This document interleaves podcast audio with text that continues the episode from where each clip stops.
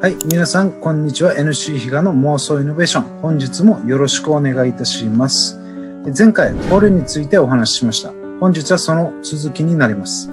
やはり捕虜になり収容所に収容されると辛く苦しい状況に置かれます。そのためそこから抜け出そうとしたり、あがくことで様々なことが起きたりします。今回はそんな捕虜にまつわる事件を3つご紹介いたします。まずは竹長事件。竹長事件は太平洋戦争の末期、1945年5月3日に竹長中佐が率いる日本軍部隊が現在のパプアニューギニアでオーストラリア軍に投降した出来事になります。捕虜となることを極度に嫌った当時の日本軍は極めて珍しい組織的な降伏の事例だったとされています。当時の東部ニューギニア戦線では日本の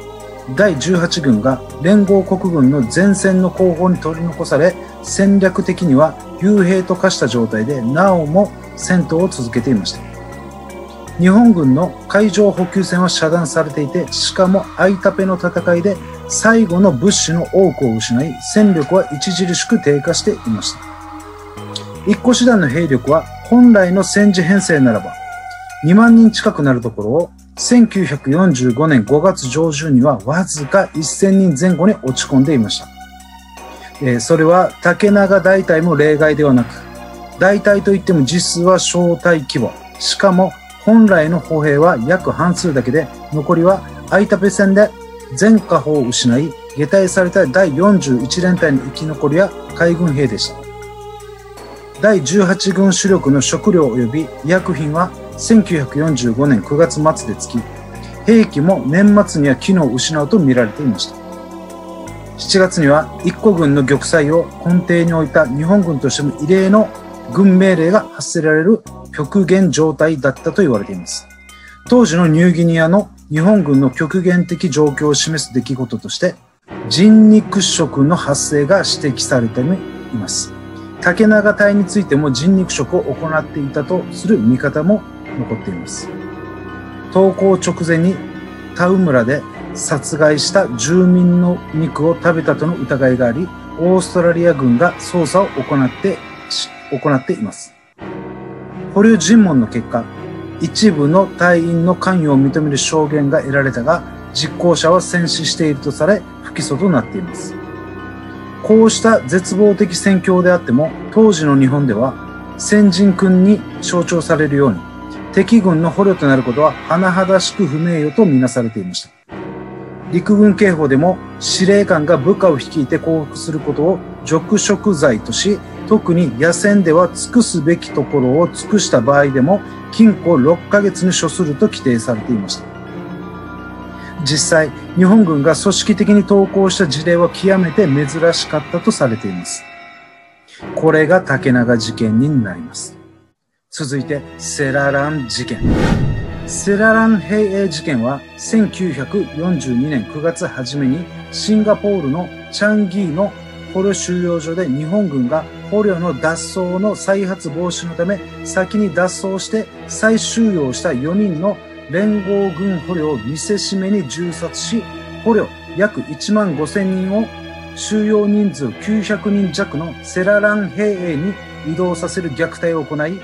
捕虜全員に脱走しない旨の誓約書への署名を強要した事件になります。捕虜宣言の拒否と移動命令。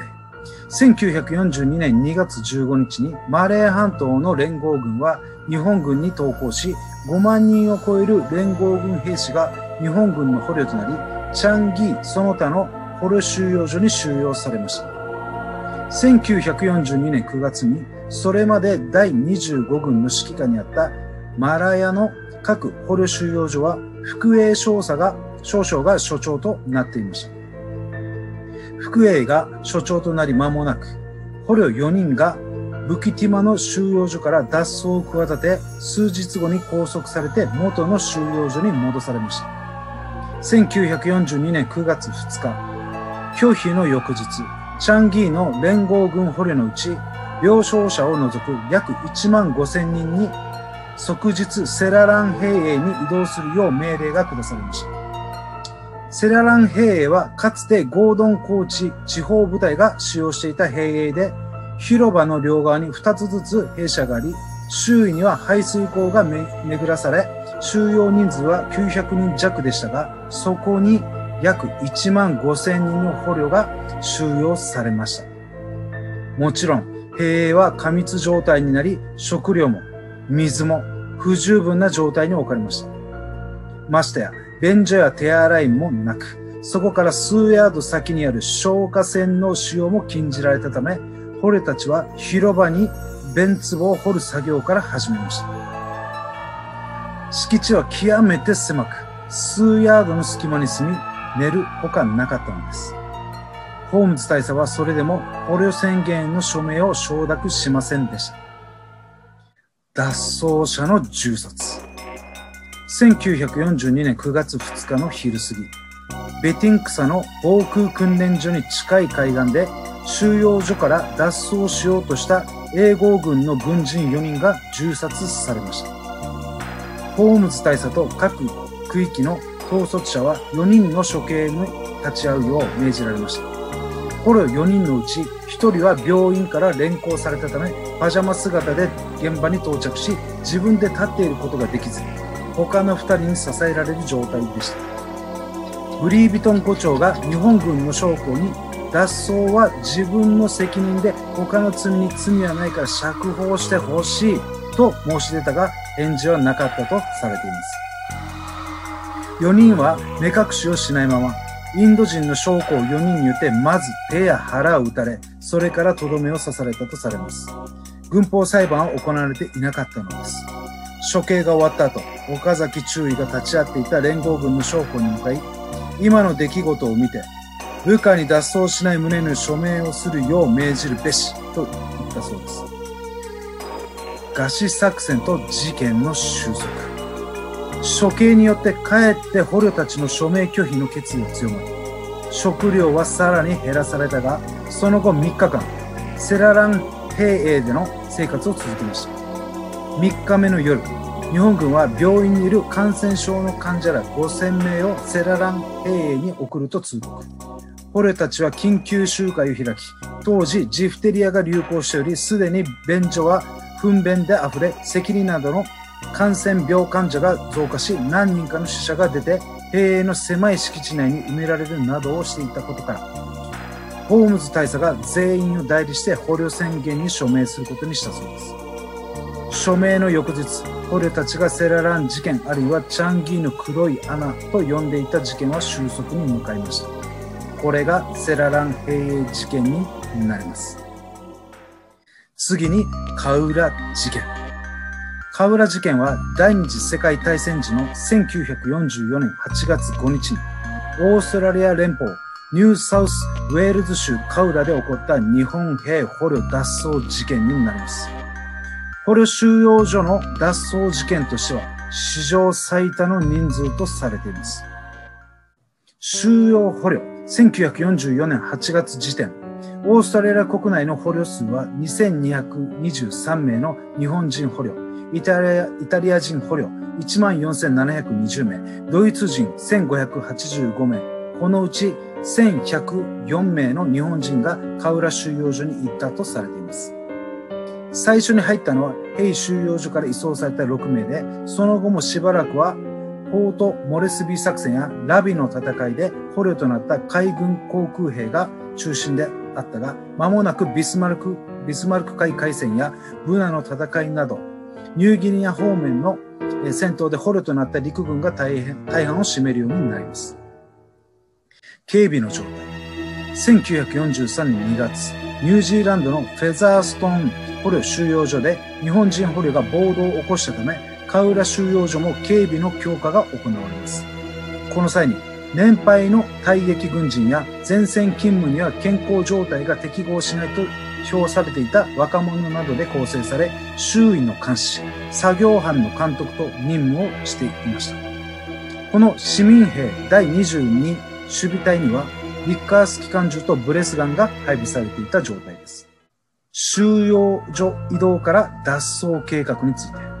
1944年6月3日、カウラに来て間もない朝鮮人日本兵捕虜の松本が、捕虜が脱走を企てているとの密告を行いました。